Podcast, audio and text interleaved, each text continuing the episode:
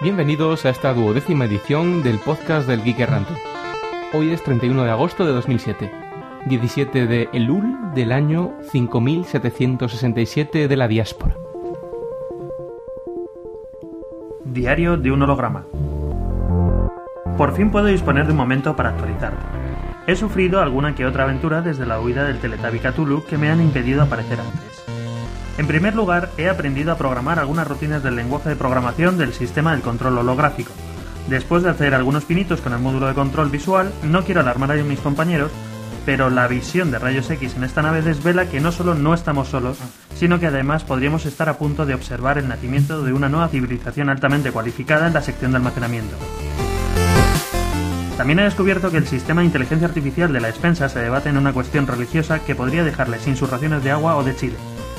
A nivel técnico hay mucho curro en la nave y no os creáis que por ser una representación antropolográfica me voy a escapar de trabajar.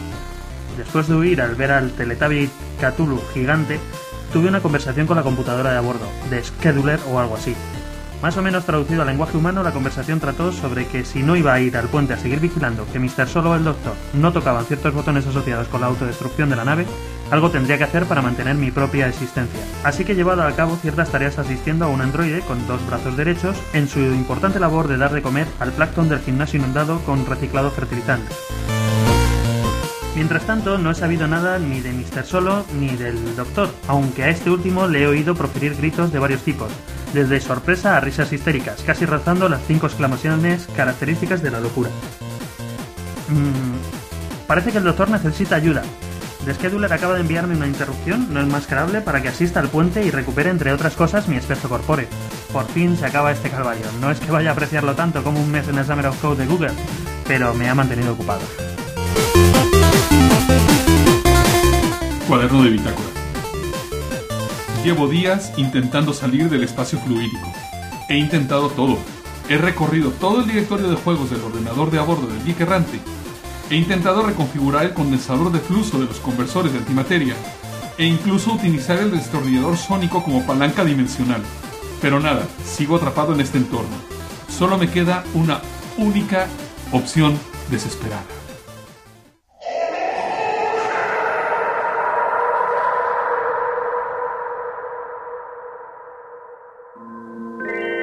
¿Qué hay de nuevo, viejo? Mm, veo que Mr. Solo ha enviado una señal con su posición.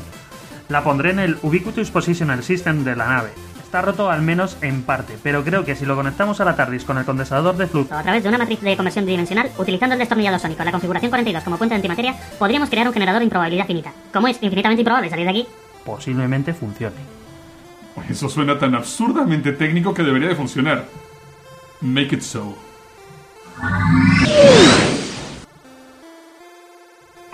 Dios mío, ¿qué hago aquí? Do- ¿Doctor? ¿Hola Jorge? ¿Necesitas ayuda, doctor? ¿Se ha vuelto loco otra vez este holograma de pacotilla? ¿De dónde sales? No os creeríais dónde he estado, Dios mío. Menos mal que este dispositivo de transporte personal ha funcionado. Se lo he podido robar a última hora a Future. Lo único que os puedo decir es que ahora mismo nuestro amigo comerciante ha sido hecho prisionero por la emperatriz de Lesbos 5 y bueno, ahora es básicamente su bailarín del vientre. Por todos los paréntesis de Lis, Doctor. El módulo de UPS se ha frito. Afortunadamente la TARDIS ni el Geek Errante han sufrido daños. Pero seguimos sin poder saber dónde estamos. Bueno, ¿qué demonios? Vamos a grabar un podcast, ¿os Y- parece? Pues sí, y pues por fin estamos fuera del espacio fluídico, ¿no? Eso espero. Please leave your message after the tone. Press any key to end. I don't understand. What, what are you? What are you insinuating? Comenzamos el podcast con el rincón del oyente. Mr. Solo, por favor.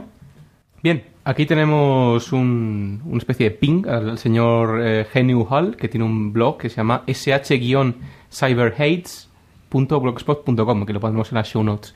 Al parecer le gustamos, dice que somos el mejor blog podcast que ha encontrado en el mundo y esas cosas. Eh, lo dicho, no nos lo creemos. Estos, esto- estos comentarios, la verdad es que...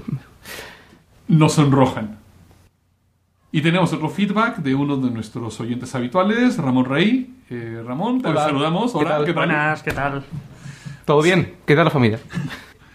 Y bueno, esto va sobre el acuerdo de Sun eh, IBM. Entonces, bueno, quien quiera leer el comentario, que lo lea en los comentarios del podcast número 11 del Geek Errante. Y bueno, básicamente eh, Ramón nos habla de la noticia que damos del acuerdo entre IBM y Sun.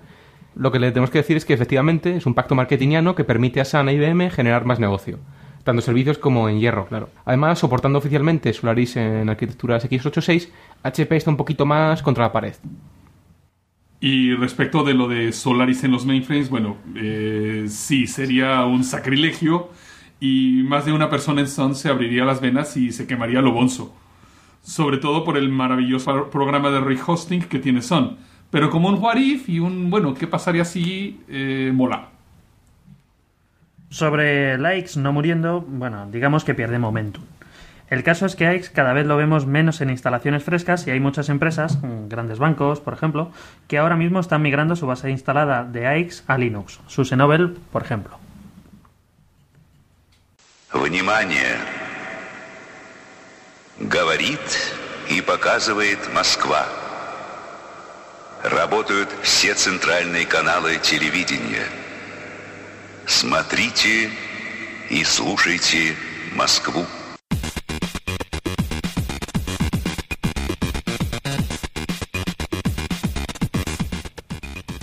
Bueno, y esta musiquilla significa que es tiempo para la noticia entrada.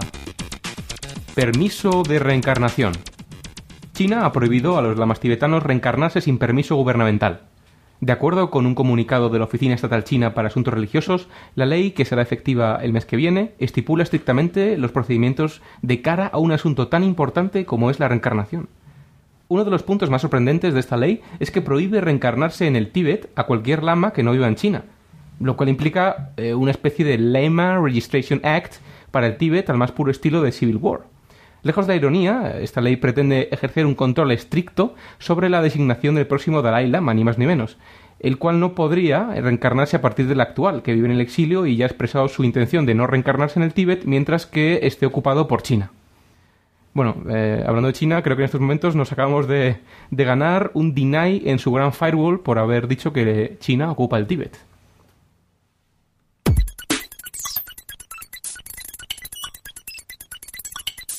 Vamos con los quickies ahora mismo. Los servidores de validación de Windows Genuine Advantage caídos durante 20 horas. Los servidores de Microsoft Windows Genuine Advantage, WGA, fallaron simultáneamente a las 3 y media Pacific Standard Time del viernes 24 de agosto. Aunque WGA no se utiliza durante la operación normal de Windows, eh, Vista XP y Mobile, se necesita para instalar o actualizar el sistema y para instalar cualquier tipo de driver desde Internet. Además, Vista llama a casa cada 14 días y bueno, un problema grave es que la máquina no da ninguna respuesta que indique que no se pudo conectar al servidor de validación, sino que simplemente marca el sistema como no válido. De esta manera, cada ordenador Pwned by Microsoft está identificado únicamente por una clave generada a partir de la CERCA de WGA más la propia clave del equipo generada tras la instalación. El fallo ha afectado a unas 12.000 instalaciones de Vista en todo el mundo y las personas que se quedaron invalidadas deben ahora realizar una validación manual para recuperar completo sus funcionalidades, que hasta ahora únicamente pues, se pueden haber logado en el modo eh, Safe Mode.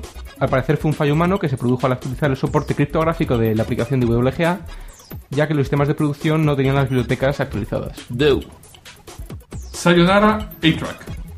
Una vez más, Sony acepta la derrota de uno de sus formatos propietarios. Al igual que el Betamax, el Minidisc, el HDLP y el Hi 8, entre otros, Sony ha anunciado que dejará de soportar su formato de audio propietario A-Track. Asimismo, ha anunciado que a partir de marzo del 2008 cerrará su tienda musical Connect y el ampliamente criticado software Sonic Stage, en favor de formatos abiertos o más populares como son MP3, AAC o WMA.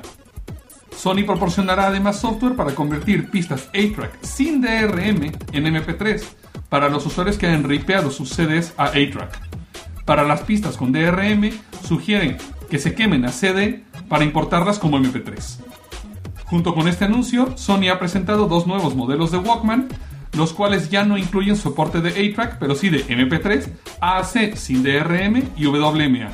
Lo que esto implica además es que las personas que tengan reproductores A-Track o unidades minidisc, por ejemplo la unidad móvil del Geek Errante, nos hemos quedado chiflando en la loma.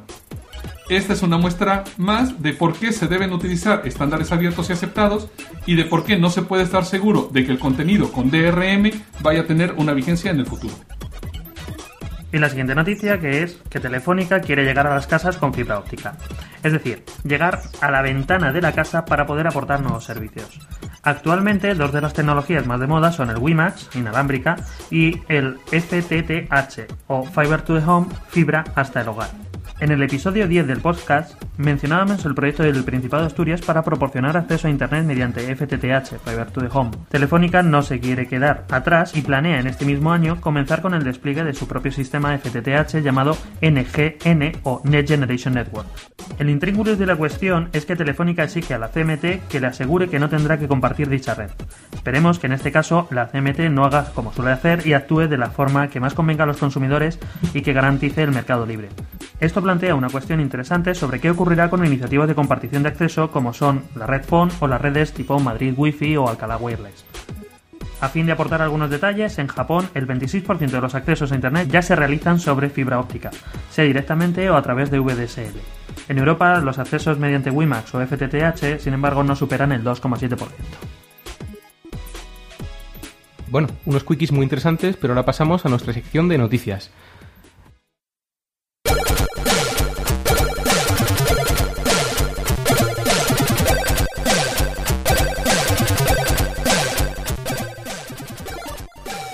Uno de los temas de esta semana y, y de pasadas es que mucha gente, yo incluida, pues ha, recibido un montón de spams. O sea, spam a saco a, nuestras cuentas de correo y esto a mí me huele que ha sido un ataque. ¿Tenéis algún, algún, algún dato más? Bueno, eh, tenemos el caso de la botnet más grande de la historia a punto de atacar. Eh, esta red parece ser cosa de el Stormworm, que más que un gusano es un troyano porque no se propaga el solo, sino que exige que el usuario se haga un forwarding de, del correo, ¿verdad? Que a partir del 19 de enero se ha encargado de crear la red de ordenadores zombies más grande de la historia. Es decir, que este gusano llamado Stormworm, eh, que apareció el 19 de, enero de este año, ha ido poquito a poco propagándose por la red me- mediante correos espurios hasta formar ese pedazo de red que se ha dedicado a enviar spam como, como loca estas dos últimas semanas, ¿no? Sí, efectivamente. Aparte, el troyano, la parte troyana del gusano, se dedica a abrir eh, a través del puerto TFTP una conexión contra servidores eh, afectados y eh, descargarse la parte de vírica, la parte del propio programa que te permite habilitar el puerto que te convierte en un sistema zombie accesible a los sistemas de estos hackers que sean los que se muevan por detrás. Bueno, esto se me ocurre que, bueno, tu equipo Windows podría estar infectado, ¿no? Es decir, ¿cuántos equipos habrá por ahí de, de- de gente feliz que, es- que formen parte de esta red zombie, ¿no? Eh, da un poco de miedo, ¿no? ¿Calculamos los equipos en Vista o en XP? Asústame. Pues si es en XP, pues puede haber hasta 1,7 millones Madre mía. de sistemas, pero claro, ya los de Vista sería un poco más difícil de calcular dependiendo de qué cifras atiendes, si las de Microsoft o las de los sistemas de Dell. La cuestión es que, eh, atendiendo a lo que decías de los, de, de los correos de spam que tienen este gusano, en dos semanas se han recibido a nivel mundial 415 millones de correos que contienen este gusano. Vaya. En una red que se llama spamometer.com podéis eh, visualizar el histórico de la propagación de los correos que son denominados spam. Que yo, vamos, ahora, ahora estoy viendo en, mi bandeja de entrada, he recibido como más de 50 mensajes de spam en cuatro días. Es, es algo que nunca me había pasado. Pero bueno, hablemos un poco de las características que tiene particularmente esta red. Porque la gente que creó esta red de bots o esta red de ordenadores zombie que han creado este, este, este worm, han usado una serie de técnicas que, aunque ya habían sido vistas en aislamiento anteriormente, eh, en este caso, al reunirlas todas ellas, se convierte en una red, prácticamente una red hidra, una red que es prácticamente imposible de eliminar. Por ejemplo, anteriormente, eh, otras redes de zombies, de ordenadores zombies, recibían sus datos a través de un servidor IRC. Entonces, ¿qué pasa? Que los investigadores de seguridad cerraban el servidor IRC, con lo cual ya quedaba desactivada la red. Sí, era el, el típico creador de Worms que a través de este servidor IRC mandaba un comandito a todos sus, sus digamos sus spawns que tenía ahí resucitados en cada ordenador del mundo en plan pues eh, e- ejecutar tal secuencia de comandos ma- mandar tal correo y bueno o, bien incluso se me ocurre que hacer un, ataque de of service no Pero ahora eh, esta red Storm resulta que ha empezado a ser, digamos, así como tenemos sistemas de alta disponibilidad, ahora estamos hablando de las redes de zombies de alta disponibilidad, porque utiliza, por ejemplo, tecnologías peer-to-peer.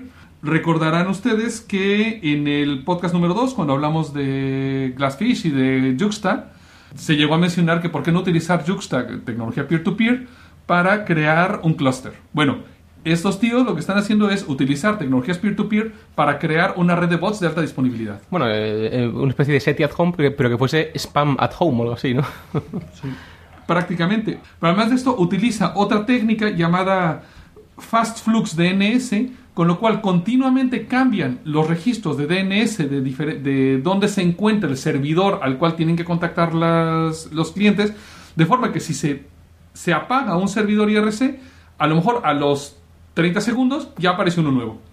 Esto, esto es bastante. Bueno, me me da miedo, ¿no? Porque me imagino que el tener una, una red de bots tan, tan, tan potente y tan grande dará la posibilidad a esta gente mala, totalmente, y que nadie sabe quién es, A los malos. a los malos, la posibilidad de incluso chantajear a, a grandes compañías, ¿no? Con ataques 2. Se me ocurre Skype. ¿No crees que Skype podría haber sido una Víctima víctima de- de esto? Porque hay, hay, hay cierta sincronicidad entre esta red, cuando se levantó otra vez, este spam, y el tema de Skype, ¿no? Eh, Es aventurado, pero no me extrañaría. La gente de Skype dice otra cosa. La gente de Skype dice que fue el reboot por Windows Update. Como se dijo la semana pasada, eh, la gente de Skype dice que el- su caída fue por todos los Windows Updates y todas las máquinas reiniciando a la vez. Pero tienes razón, ¿eh? Podría, bien podría ser un ataque de DOS. Yo no lo creo, fíjate, yo voy a romper una lanza en favor de que Skype dijo la verdad y que eh, realmente eh, fue un problema de, de una actualización de XP. Primero porque me creo más un fallo de, X- de XP y de Windows que un ataque. Y po- segundo porque los ataques de este tipo de troyanos suelen eh, durar mucho tiempo. No son algo muy puntuales que duran eh, del orden de horas, sino que duran días. Bueno, como dato curioso, además, este, el grupo que maneja la red de Storm parece estar basado en Rusia y además al parecer están en guerra con otro grupo basado en China que utiliza otro worm llamado Waresov. Como recomendación a todos los que nos escuchan para evitar este tipo de ataques y que se extiendan más, eh, os, voy a- os vamos a indicar cuáles son los puertos de comunicaciones que se están utilizando para que los podáis bloquear desde vuestro firewall de Windows. El puerto 69 UDP de TFTP se utiliza para descargarse la parte troyana, mientras que el puerto 1434 UDP es utilizado para las comunicaciones, así como el puerto 23000 UDP. Bloqueando estos puertos estaréis a salvo de cualquier entrada con este tipo de gusano.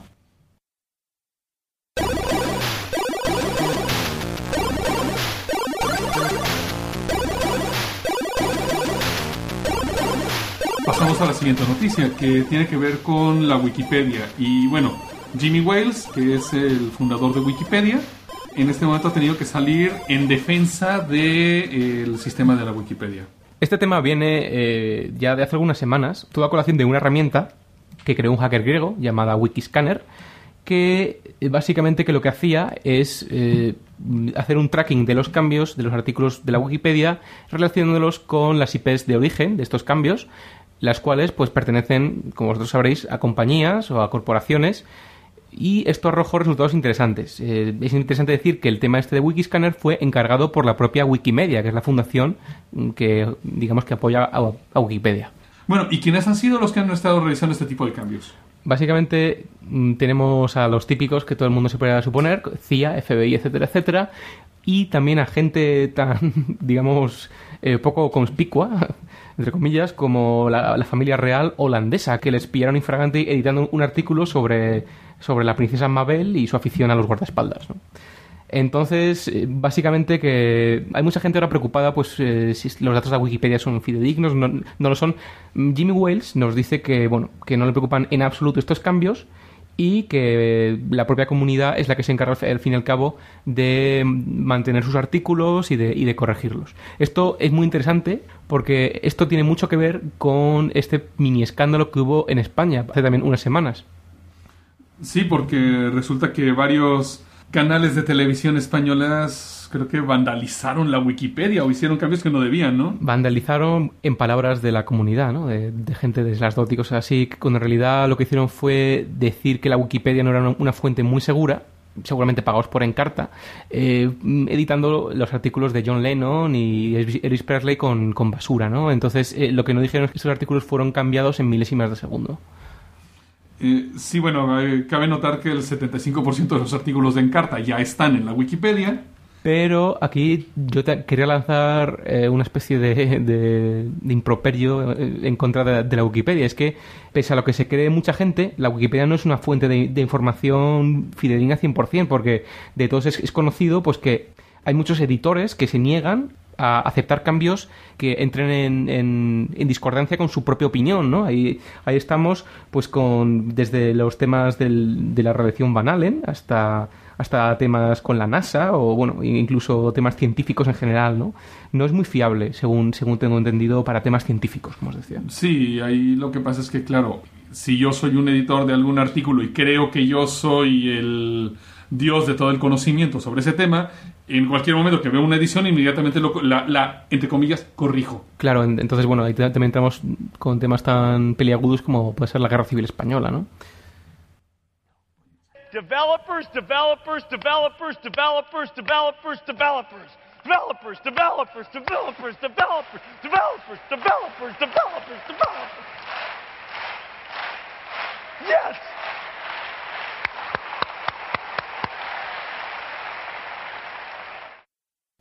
Bueno, en el podcast anterior se habló de virtualiza- se habló de virtualización de la parte de negocio y sí tenemos pendiente el desarrollarlo más técnicamente. Entonces, bueno, les decimos a todos nuestros escuchas que lo tenemos pendiente, lo haremos.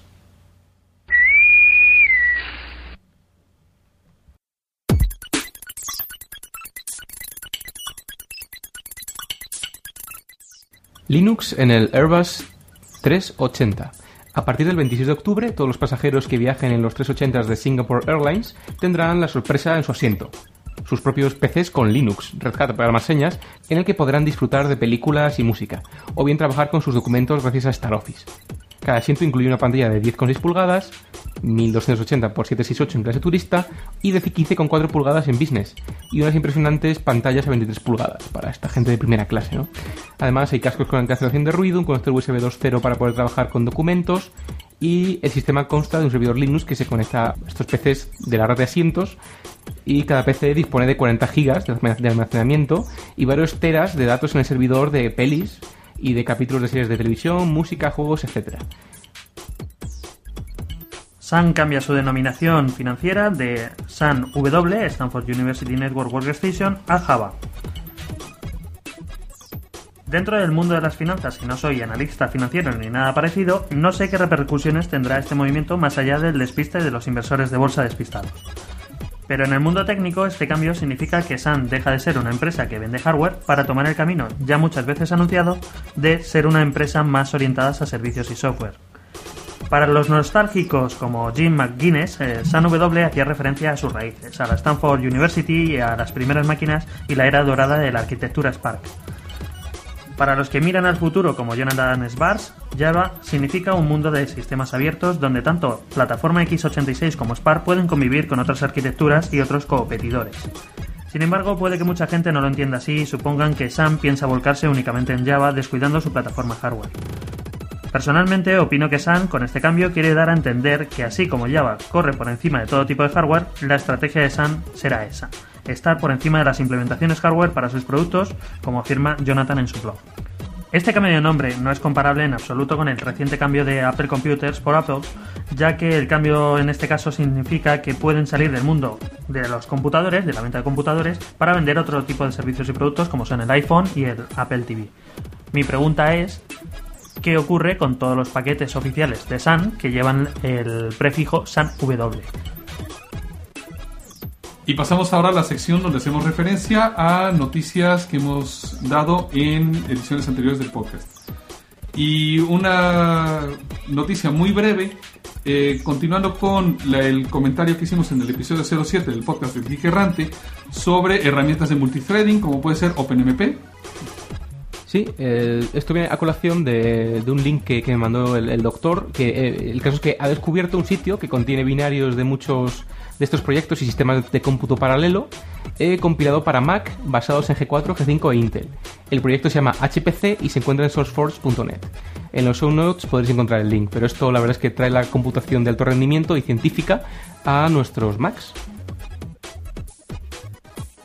Y vamos a continuar con más follow-ups del iPhone. ¿Otra vez? Sí, sí, hijos míos, este, este es el, este es el follow-up que no acaba, el follow-up eterno, que hasta que no creo que no tengamos un iPhone entre nuestras manos, no acabará. Y aún en ese momento menos. No, entonces empezaremos a hablar realmente del iPhone. Bueno, el caso es que en el episodio 11, en el pasado episodio del Geek Errante, hablamos del primer hack 99% hardware que libera el iPhone. Este hack se basaba en reflashear un chip del móvil y bueno, puentearlo con una resistencia, soldarlo, lanzar algunos comandos AT, ese 1% restante de software, eh, por Minicom. Este hack lo hizo un chaval de 17 años de New Jersey llamado George Hodge, eh, kudos a él, y es interesante porque cambió su móvil por un Nissan Z1 o algo así, ¿no? Es- Y ocho iPhones más. Pero aparte de esto, el proceso es relativamente fácil porque una vez ah, descubierto el método, dice que en tan solo una hora y ciertos conocimientos de, de soldadura puedes resolverlo. Bueno, esto no es apto para personas con Parkinson o para los que no puedan distinguir, mm, ¿cómo es? Dos décimas de milímetro, que es casi lo que mide este- esta pista, ¿no? Mucha sangre fría y muy buena vista. Bueno, por otra parte, eh, Gizmodo ha confirmado que utilizando el método de la Turbo SIM es posible de- desbloquear el iPhone en España para su uso en cualquiera de las tres redes. Esto es una buena noticia. Bueno, eh, esto no es todo porque ahora por fin vienen los hacks software. Vamos a hacer un recap, porque de las pasadas técnicas, bueno, tres de ellas han sido probadas que, que funcionan, ¿no? Recordemos, el, eh, el método de la copia de la SIM, esta es que si era de versión 1 no iba con las SIMs europeas y tal, sustituida por la Turbo SIM, que como he dicho antes fun- funciona muy bien, y la eh, tercera sería esta que hemos mencionado hace un ratito de la soldadura, ¿no? La cuarta es software.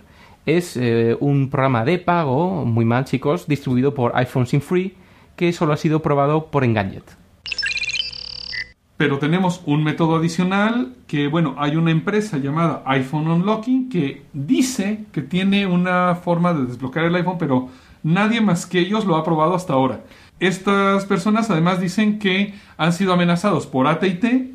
Eh, parece que es una amenaza, no es una amenaza directa, pero digamos que fue una recomendación bastante fuerte de los abogados de AT&T de no liberar este programa, de no sacarlo a la venta, porque, vamos, que digamos que le dijeron que lo que más les convendría es no sacarlo. Bueno, pero aquí entramos ya en temas de legalidad, ¿no? Porque es la primera vez que alguien, ya sea abogado de Apple, de ATT, se pronuncia sobre este tema tan polémico, ¿no? Como son los desbloqueos del teléfono. ¿Es ilegal? ¿Es legal desbloquear un teléfono en Estados Unidos? Bueno, de acuerdo con la DMCA, en Estados Unidos es legal desbloquear móviles desde fines de lo- del 2006, pero el crear o distribuir el software para ello es ilegal.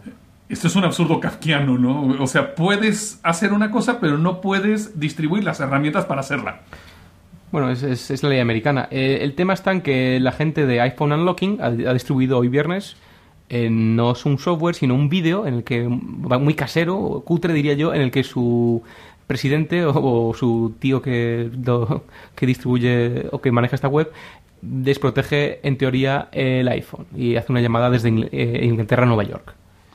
Bueno, una cosa ya que habla, ya que mencionas a Nueva York, uno podría decir, bueno, la gente de Unique Phones dicen estar en Belfast, pero haciendo un poco de investigación con Juiz, con el DNS y demás, nos damos cuenta que Unique Phones está en Nueva York, la empresa Unique Phones está en Nueva York, y iPhone SIM Free no sabemos en dónde está, pero sabemos que sus servidores están hosteados en Florida.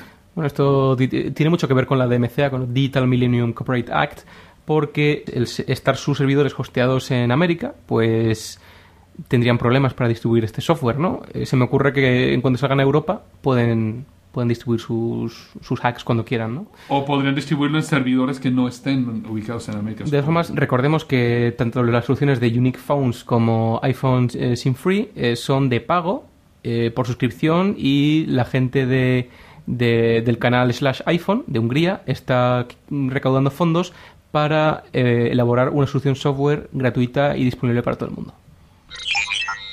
Bueno, y pasando de desbloqueo de la parte de radio, de desbloqueo del iPhone, ¿qué hay de nuevo en la otra parte, lo que es desarrollo de software para el iPhone? Bueno, un tema interesante esta semana es que los acelerómetros del iPhone eh, han sido hackeados.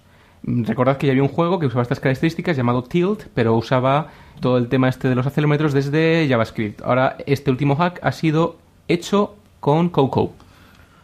Pero, a ver, este programa está hecho en JavaScript y hasta donde yo sé, si yo tengo un JavaScript que corre en mi... Bueno, pero eh, retomando un poco lo de este juego Tilt.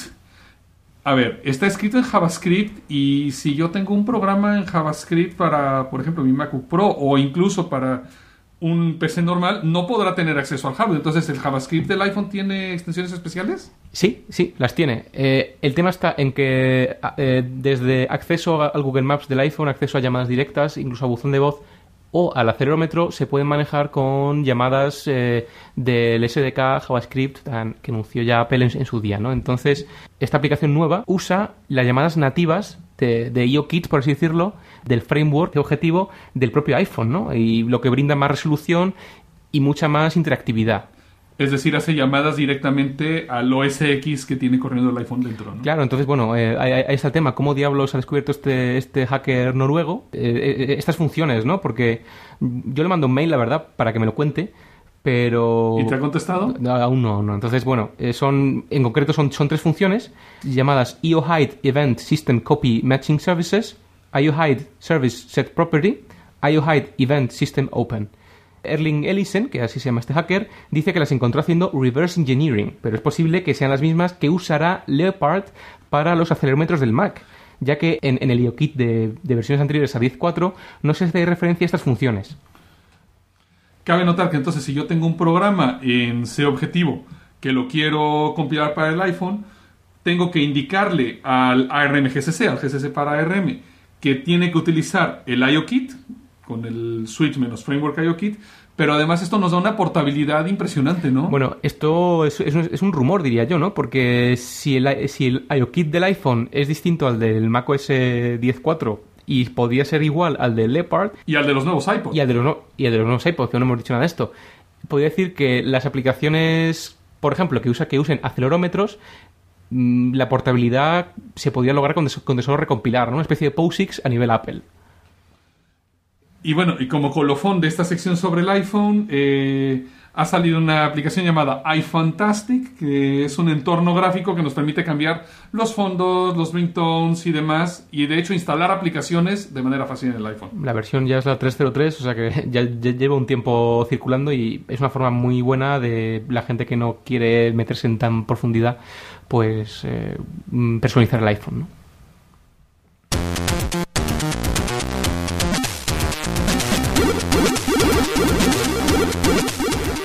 Bueno, vamos a dejar de hablar ya de Apple y vamos a pasar a hablar de nuestro eterno tema, Microsoft. Para empezar vamos a hablar del OpenOffice XML y las tautologías de los estándares. Que de hecho además es una contradicción de término porque ni es Open ni es XML. Bueno, eso ya, ya lo vamos a ver porque por fin, y a petición de la audiencia, vamos a destripar este formato.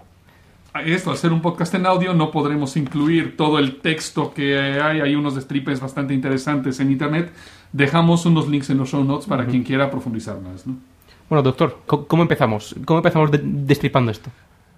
Mm, bueno, mira, hay que comenzar diciendo que sí, el OpenOffice XML tiene un poco eh, la misma filosofía de lo que tiene el XML de OpenOffice, el Open Document, que es, es un fichero zip con ficheros supuestamente XML dentro, ¿vale? Pero lo primero que se ha visto es que realmente este XML no cumple con todas las reglas que normalmente tenemos en el XML. Cosas que deberían ser especificadas como atributos están especificadas como contenido de etiquetas, por ejemplo. Eh, el procesamiento de este XML es un verdadero dolor de cabeza. Supuestamente la idea de tener un estándar abierto, un estándar basado en XML, es que pudiera haber herramientas de terceros que pudieran procesar este XML de una forma normal o fácil. Eh, lo preocupante, eh, antes de meterse en las entrañas de esto, es que recordad que el 7 de diciembre de de 2006, eh, la Asociación Europea de, Fabricantes de Computadoras, ECMA, que también aprobó JavaScript en su día, aprobó OpenOffice XML como estándar eh, de su asociación. Es el ECMA 376. A su vez, la ECMA es el que ha motivado todo este eh, proceso de la ISO, ¿no? Sí, bueno, del proceso de la ISO y de la parte legal ya hablaremos cuando hablemos de derecho digital. Pero vamos ahora a hablar de la parte técnica de lo que es este formato OpenOffice XML y por qué no... Bueno, aquí yo quería empezar hablando de, de- de un tema bastante interesante que, es, que se llama el Calculation Chain, ¿no? Que básicamente mm, es eh, una especie de CRC adjunto al XML que nos impide realizar cambios a mano en el XML. Es decir, que no va a haber ninguna aplicación, salvo las que nos proporcione Microsoft, que pueda eh, meter mano. Estamos hablando de el formato de hoja de cálculo, Y una de las cosas que uno podría pensar es, bueno, yo tengo una hoja de cálculo que está en este formato basada en XML, yo debería de poder editar esta hoja de cálculo con herramientas de XML. Entonces, algo tan sencillo como, por ejemplo, una celda que tiene una fórmula, quitar esa fórmula y meterla en una constante, implica cambios en cuatro o cinco diferentes ficheros, donde está el calculation, el calculation chain y otra serie de cosas, ¿no? Bueno, de lo que de lo que aquí lo, lo único que nos dice Microsoft es que ahora mismo no hay bibliotecas para acceder a, a esta calculation chain y únicamente eh, pues está .NET y Windows XP Service Pack 2. Pero entonces yo me pregunto, ¿de qué me sirve tener un estándar basado en XML si para poder manipular ese estándar tengo que seguir utilizando las bibliotecas de siempre? Bueno, este X que es Exchange me, me- me parece a mí que no, no tendría mucho que ver con, con este nuevo formato, ¿no? Otro tema interesante es que muchos de los features, diríamos, o, o muchos de los errores, más bien dicho, de todo Office desde el 92 están siendo portados a, este formato. Eh, sí, por ejemplo, en los formatos de documentos de texto, prácticamente lo que ha hecho Microsoft es coger un formato como RTF, que es un formato que no tiene nada que ver con XML ni nada, y hacer una mala traducción a un formato tipo XML, es decir, ponerle símbolos de menor que y mayor que, tags de inicio y tags de fin, y decir esto es XML. O sea, han hecho el OXML, este es una especie de Franken XML, mm, por un lado con algo que parece XML, con esos tags que nos recuerdan a este formato, y luego toda la borralla que venía de, de los Office anteriores embebido. Sí, de los últimos 20 años de la informática prácticamente. ¿no? Bueno, aquí aquí tengo un caso concreto que es, es- es algo totalmente insultante, que es que implementa los bugs como features en OXML. Es decir, un bug muy conocido en Excel hasta ahora mismo es que en el formato binario, en el, en el que te guarda todos estos números y tal, es decir, si yo guardo en una celda 1, 2, 3, 4, 5, 7, 8, 9, 1, pues en el XML tendremos 1, 2, 3, 4, 5, 7, 8, 9, 0, 9, 9, 9, 9, 9, 9. Cabe notar que cuando Excel vuelve a abrir esta celda, la, la lee perfectamente sin ningún problema. Vamos, que todas las bibliotecas internas de Excel ya saben Este- este bug, ¿no? Ya tienen este bug. Entonces, si yo quisiera hacer un programa que interpretara una hoja de cálculo de Excel, tengo que reproducir todos los bugs de Excel, los cuales además no estarán documentados. Aparte de esto, otra cosa por la que se hace a temblar es el tema del VML. VML es un- una cosa que viene desde el 98, que la introdujo el propio Bill Gates en, en Microsoft, y es un lenguaje de, de descripción para gráficos. Y este VML, del que repito no hay documentación, está embebido en, en OXML. Sí, prácticamente lo que sucede es que entonces para yo poder interpretar cualquier documento XML tengo que, reinte- que reimplementar buena parte de todo Office. Es decir, estamos ante un formato abierto, efectivamente, eh, por definición, pero que para hincarle el diente hay que usar cosas propietarias. Eh, digamos que el OpenXML es una especie de formato abierto, pero en el sentido de que la cremallera del pantalón de un exhibicionista está abierta. Es decir, puede ser que probablemente no te guste lo que ves, puede ser que sea más de lo que esperas o menos de lo que esperas, y la funcionalidad se expone completamente sin ningún tipo de adorno para educación de todo el mundo. Es decir, es una representación en XML de las APIs de Microsoft. Madre mía, bueno, y, eh, y con esto no acabamos, ¿eh? Porque tenemos, por ejemplo, rápidamente el tema de los locales. Solo soporta US English. Nadie ha oído hablar de UTF-8. Deja tú esto, eh, es todavía más grave, porque, por ejemplo, si yo tengo una hoja de cálculo de Excel y la hago con Excel en español, todos los nombres de las, de las funciones que utilizo están en español. Si abro esa hoja de cálculo en inglés, Windows eh, Excel en inglés las va a convertir, las va a traducir en inglés. El problema es que aunque yo tenga las funciones en español y la gente que programa conozca las funciones en español, al guardarlas eh, en el formato de XML, se guardan en inglés. ¿Qué pasa? Imagínate que yo como desarrollador de una aplicación de tercero que tiene que manipular una hoja de cálculo de Office, no me conozco los nombres de las funciones en inglés porque lo- eh, la documentación que tengo es toda la documentación en español O en chino, por ejemplo. por ejemplo. Pues tengo que aprenderme los nombres de las funciones en inglés conocer las equivalencias y ahora, si hay algo que quiera hacer un programa, por ejemplo, una hoja de cálculo que... Ahora, si yo quiero hacer una aplicación web, por ejemplo, donde el usuario pueda teclear las fórmulas de Excel, tengo que leer lo que teclea el usuario, que lo tecleará en español porque es lo que conoce, o en chino o en ruso, en el idioma que utilice normalmente, y yo tengo que hacer la traducción al inglés antes de escribirlo en el fichero XML. Uf, madre mía. Y, y bueno, eh, el tema no se acaba ahí, porque hablamos de también de reimplementación de bugs y de, y de optimizaciones que en su día funcionaron muy bien, por ejemplo, en Excel, como es BIF, ¿no?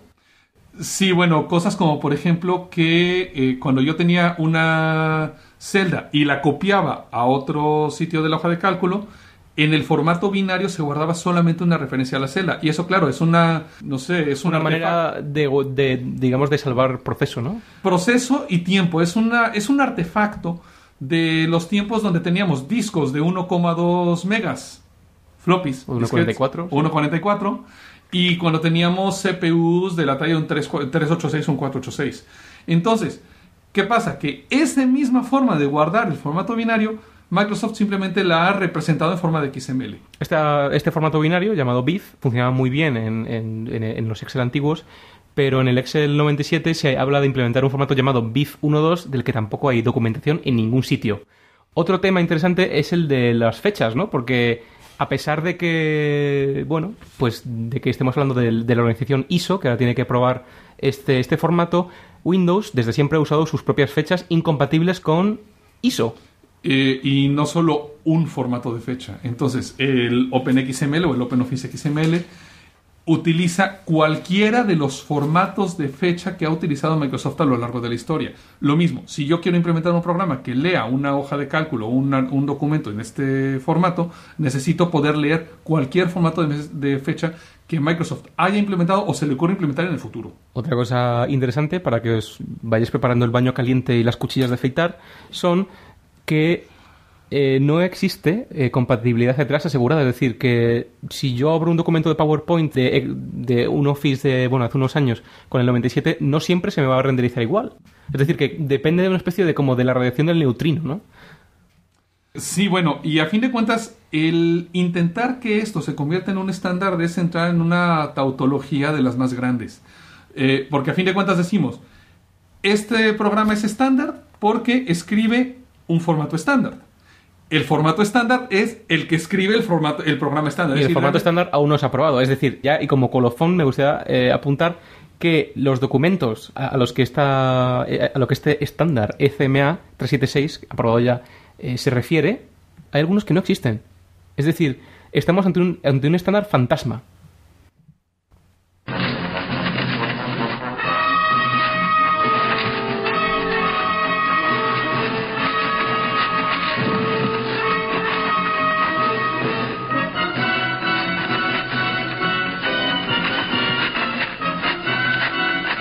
Pasemos ahora a uno de los clásicos del Geek Errante, que es Derecho Digital. Y como siempre, recordamos a nuestra audiencia que no somos abogados, no queremos serlo, no tenemos inteligencias artificiales con eh, sistemas de leyes. No tenemos abogados en la familia. Comenzamos con las noticias rápidas de Derecho Digital.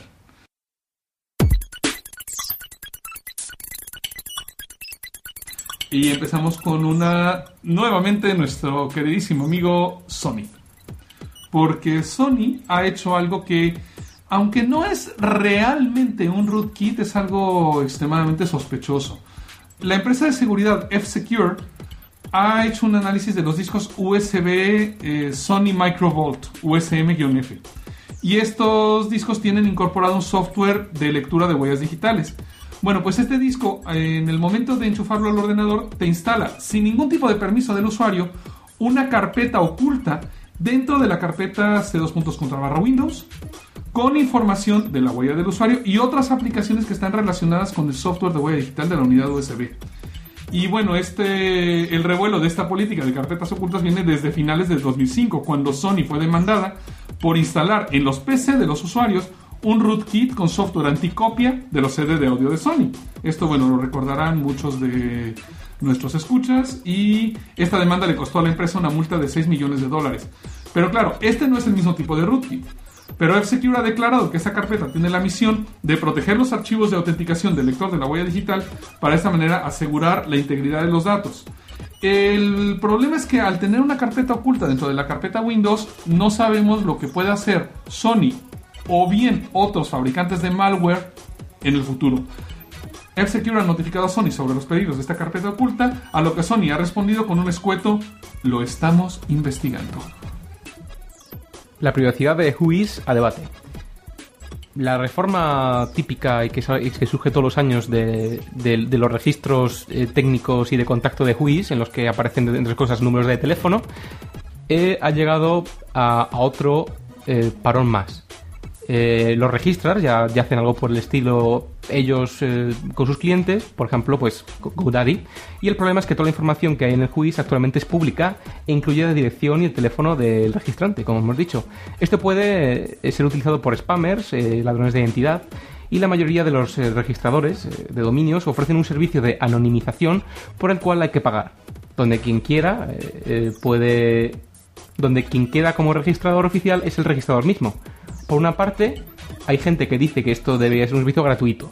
Por otra están quienes quieren tener acceso fácil a dichos registros para rastrear a los malos. Este debate eh, es, eh, es lo que está concentrado ahora mismo al grupo de trabajo de Whois y lo que quieren es eh, crear un concepto oficial de un Organizational Point of Contact, OPOC, para un dominio, el cual no incluiría la dirección física ni el teléfono. El problema fue, como siempre, que los abogados entraron y se empeñaron. Y pasando a los follow-ups de Derecho Digital, a ver qué tenemos por aquí. Oh, no. Otro de OpenXML. Sí, puedes echarte otra vez a, a modo sleep, ¿no? Activando modo sleep. Muy bien. El tema eh, sigue candente, ¿no? Antes hemos no destripado, pero hemos hablado más o menos a nivel técnico de por qué aborrecer y suicidarse ante XML. Lo más eh, insultante de la semana al respecto ha sido el tema de la compra de votos del Instituto de Estandarización Sueca, el SIS, por parte de Microsoft. Sí, bueno, porque pasó algo bastante curioso en el, voco- en el voto sueco. Porque resulta que el voto, todo parecía que iba a ser desfavorable a Microsoft, pero un par de días antes del voto resulta que eh, 23 empresas Que casualmente eran todas partners de Microsoft. y que nunca habían mostrado ningún tipo de interés sobre el tema, se dieron de alta, decidieron pagar los 2.444 dólares por cabeza de cuota para entrar y acudieron a votar. Y entonces, claro, el resultado fue que la propuesta se aprobó con 25 sí, 6 no y 3 abstenciones. Y esa es la forma, claro, de crear los, entre comillas, estándares abiertos. ¿no? Así no me extraña que el CMA también aprobase eh, o XML y como también hizo en, en su día con el Visual Script de, de Microsoft. ¿no? El, el tema está en, en- en que esto ha creado tal revuelo eh, en Internet que Microsoft se ha visto obligada a reconocer que ofreció ciertas ventajas a esos partners si eh, votaban a favor de, de XML en SIS. Y bueno, como comentario, la India ha votado no, Nueva Zelanda ha votado no, pero eh, Hungría, después de ver lo que ha pasado en Suecia, ha decidido que van a reconsiderar su voto original. de Al sí. igual, al igual que ha hecho Suecia, esto es una noticia de, de última hora, que también ha retirado su voto y, y va a volver a, a- a este proceso de, de votación, ¿no? Aquí también tenemos que Uruguay ha votado que sí y bueno, pues como decíamos en el episodio anterior, eh, la lucha se está librando país por país y Microsoft tendrá que ir país por país sobornando gente.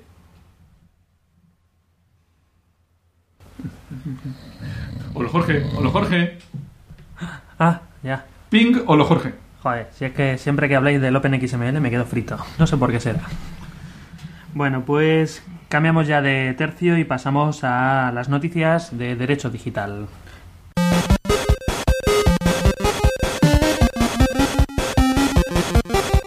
En primer lugar, vamos a hablar de que ya hay una primera propuesta concreta sobre lo que es el canon. Bueno, como ya os hemos informado en podcasts anteriores, los ministerios de Cultura e Industria, los responsables de fijar estas cantidades en euros para soportes digitales, de MP3, móviles, multimedia, etcétera, etcétera, pues llevaban un- meses de, retraso, una especie de stalemate, porque no se ponían de acuerdo. Eh, no, no, el, industria quería proteger, obviamente, a, los fabricantes para que no tuviesen que pagar demasiado, y el de cultura quería proteger a la SGAE.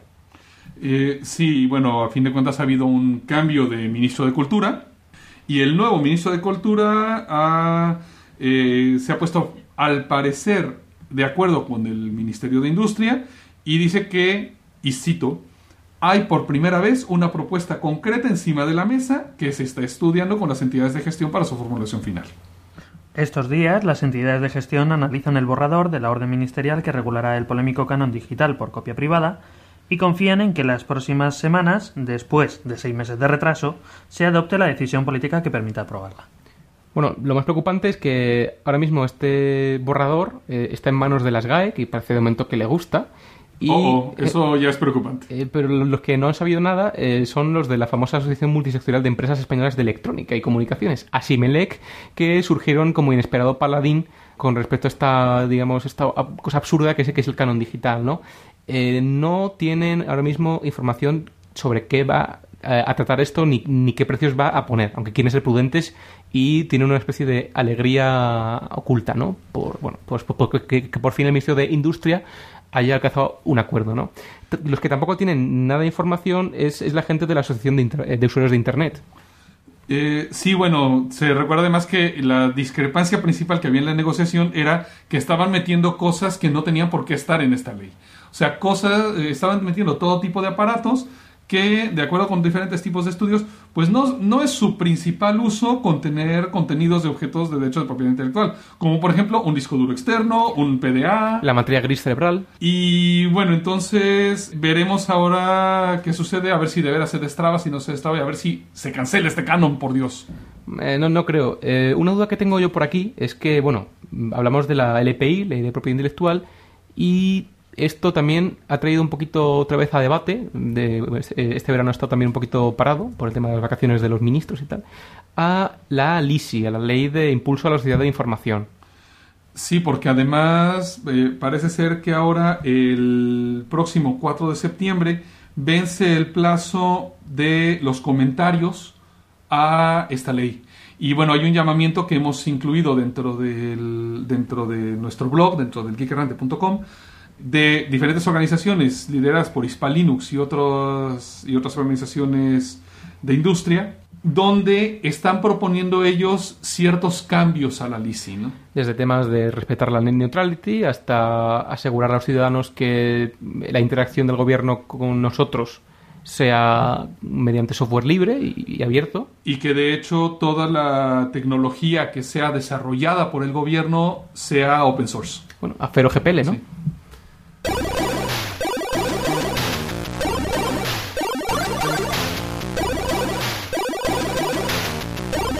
Bueno, y nos vamos de la península ibérica y nuestras latitudes a América. ¿Recordáis en el, aquel distante episodio 1 del Geek Errante que eh, la MPA mm, demandó a Torrent Spy y que el juez no estaba muy seguro sobre cómo acceder a, los logs ¿no? de, estos servidores americanos porque aparte de no haber, no había manera de, recuperarlos, ¿no? Eh, sí, lo que estaba en juego en aquel momento era si los datos pasan solamente por la memoria de la máquina y no se escriben a disco en ningún momento, eh, imagínense en un buffer de TCP/IP, por ejemplo, esos datos en principio no forman parte de los logs normales de la aplicación. Imagínense, por ejemplo, que yo recibo un paquete TCP/IP en una aplicación y el stack TCP/IP conoce la dirección IP de quien, de quien envió ese paquete. Pero nada más, ¿no? Nada más. Una vez que esto llega a la capa de la aplicación, la aplicación no tiene por qué saber de qué dirección IP, necesariamente de qué dirección IP llegó. Bueno, pues esta jueza americana que, ha- que estaba viendo este caso ha llegado a la decisión de que como estos datos están en el ordenador en algún momento, son sujetos de login. Por lo tanto, ha exigido a Torrent Spy que a partir de ahora lleve un login de todos estos datos que están en los buffers de la máquina, particularmente en este caso las direcciones IP de todas las peticiones que recibe. Bueno, esto, esto es bastante preocupante, ¿no? Mm, se me ocurre que ahora mismo, mm, en España, eh, las, las telcos están, según la ley de propiedad intelectual, están obligadas durante un par de años, me parece, a guardar todos sus logs de aplicaciones. Pero si además tienen que guardar las trazas de debug de memoria, esto, vamos, sería un buen negocio pues para AMC, Sun, Itachi y cosas así, pero sería la ruina, ¿no? Para ellos. Tanto en eso como en servidores, como en el rendimiento de servidores. Claro, claro, estos claro. logs. Bueno, el caso es que Torrent Spy lo que, lo que ha decidido de momento es banear a todos los servidores de Estados Unidos y a todos los clientes que vengan de Estados Unidos. para evitar problemas con la ley de americana, ¿no? Claro. De todas Eh, formas, esto de loguear la RAM eh, se carga completamente todo el significado de la RAM. Esa jueza no está muy informada tecnológicamente, porque entre otras cosas, la- el incumplimiento de esa ley no se puede demostrar. Bueno, Es decir, es, ¿cómo incumples la ley de un sistema que se te ha apagado? No quedan trazas de si se ha logueado, si no se ha logueado, ni de por qué ese sistema se ha apagado. Creo que podemos escribirle un mail a esta, a esta mujer eh, aclarándoselo, pero creo que esta es una de las circunstancias en las que los, la ley está por detrás de la tecnología, por ejemplo. Y bueno, pero esto nos lleva a un punto todavía más preocupante porque eh, resulta que se ha propuesto en Estados Unidos una nueva ley, bueno, que ha pasado el 4 de agosto, se ha convertido en ley el 4 de agosto, que es la Foreign Intelligence Surveillance Act. Y esto lo que va a permitir es a los organismos de inteligencia de Estados Unidos, vamos, la CIA, el Department of Homeland Security o cualquiera de ellos, interceptar cualquier comunicación electrónica, no solo entre ciudadanos de Estados Unidos, sino cualquier comunicación electrónica que llegue a pasar por fronteras de Estados Unidos, aunque su origen y su destino estén fuera de Estados Unidos. Esto, es preocupante porque además que hay, hay muchos países que, como Suecia, por ejemplo, que tiene prohibido que manipulen datos personales de sus ciudadanos eh, fuera de sus fronteras, ¿no? Entonces, eh, la Unión Europea tendría que hacer algo en, en- en- en este, aspect- en este aspecto y así es como, bueno, como gente de organizaciones de, de derechos civiles como State Watch, pues comenta, ¿no? O sea, es decir, eh, no pueden mm, aprovechar que un paquete se rute por Estados Unidos pues para capturarlo, ¿no? Cuando a lo mejor es, es un tráfico que, que hace desde Europa a Japón, ¿no? De hecho, la gran mayoría de los servidores de Internet están alojados en Estados Unidos. El geek gran- errante está alojado en Estados Unidos. De hecho, Con, con lo cual, bueno, esto yo creo que va a tener bastante cola.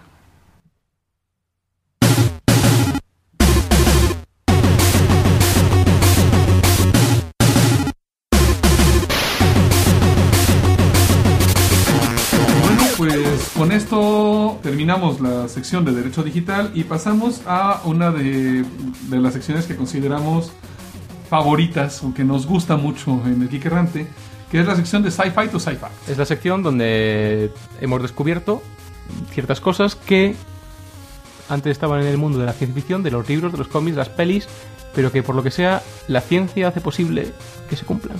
o que descubre, como por ejemplo el caso de esta semana, porque tenemos un grupo de científicos de la Universidad de Minnesota que parece que han, encontrado, que han descubierto la pista de Galactus.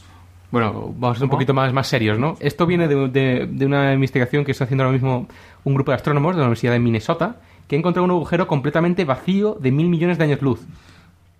Cuando hablamos de vacío, estamos diciendo que no hay absolutamente nada. Vacío, o sea, nada de Santo Tomás, ni que el vacío es la ausencia del bien, no, no, vacío sin nada. De hecho, es una zona eh, en la que incluso el fondo de microondas eh, se, eh, se observa con una radiación que ellos interpretan como más fría, ¿no? Sí, bueno, de hecho, han hecho estos científicos un análisis de un, lo que llaman un punto frío, que localizaron a través del satélite Wilkinson de anisotropía de microondas, y este no es un nombre de la ciencia ficción, así se llama el satélite del mundo real. Y bueno, esta región resaltaba por tener un ruido de fondo de microondas más bajo, por ser más fría en cuanto al ruido de fondo. Para los que no conozcan de cosmología, este ruido de fondo es los restos del Big Bang, los restos del inicio del universo. El ruido de microondas es precisamente lo que hay más allá del universo, por así decirlo. Mm, digamos que es el ruido que quedó de la explosión al inicio del universo y las teorías iniciales de creación del universo pensaban que el Big Bang era prácticamente uniforme, con lo cual este ruido de fondo de microondas debería ser, si no absolutamente uniforme, más o menos parejo. Es, verdad, es decir, na- nadie puede ver más allá del ruido de microondas. Exactamente. Y bueno, eh, resulta que han detectado este agujero. Esta región, además, aparentemente no tiene ni siquiera materia oscura, porque esta, bueno, esta se detecta a través de mediciones de fuerza gravitacional y parece que han detectado que no tiene absolutamente nada. Y está situado en la dirección de la constelación Eridani. lo que era antiguamente la casa de Spock. Eh, sí, bueno, parece que está un poco más allá, porque está como unos entre 6 y 10 mil millones de años luz de distancia. Y esto, bueno, el tamaño de esto sorprende a los científicos de la Universidad de Minnesota. Pero nosotros no, porque hace poquito que, hemos- que nos hemos pasado con, con Galactus, que bueno, que, que fue a merendar por ahí, eh, nos nos parece, ¿no? Sí, bueno, esto podría ser los restos del picnic de Galactus. O también podría ser uno de esos típicos vacíos estelares en los que más de una vez se llegó a encontrar el Enterprise. Sci-fi to sci-fact.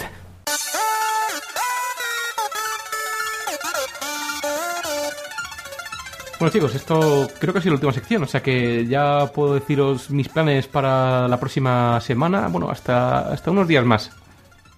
Eh, ¿Qué vas a hacer? Bueno, Pero si acabas de llegar. bueno, bueno, acabo de llegar, pero bueno, esto es el espacio y, y, y puedo haber estado fuera más tiempo de que creéis.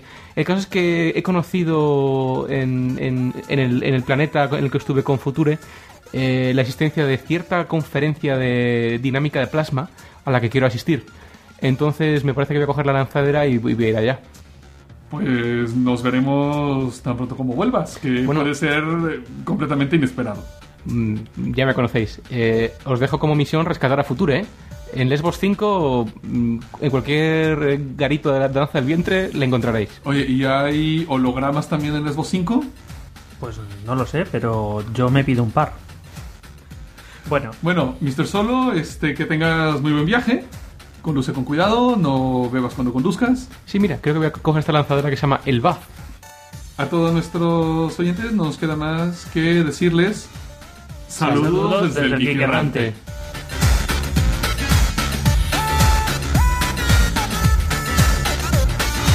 Este podcast se ha elaborado con 100% bits reciclados. Ninguno sufrió daños durante la grabación. Se distribuye bajo una licencia Creative Commons Share Alike Atribución No Comercial 2.5 de España. Para más información visita www.creativecommons.es. Contacta con nosotros en podcast.elgeekerrante.com o a través de nuestro blog www.elgeekerrante.com.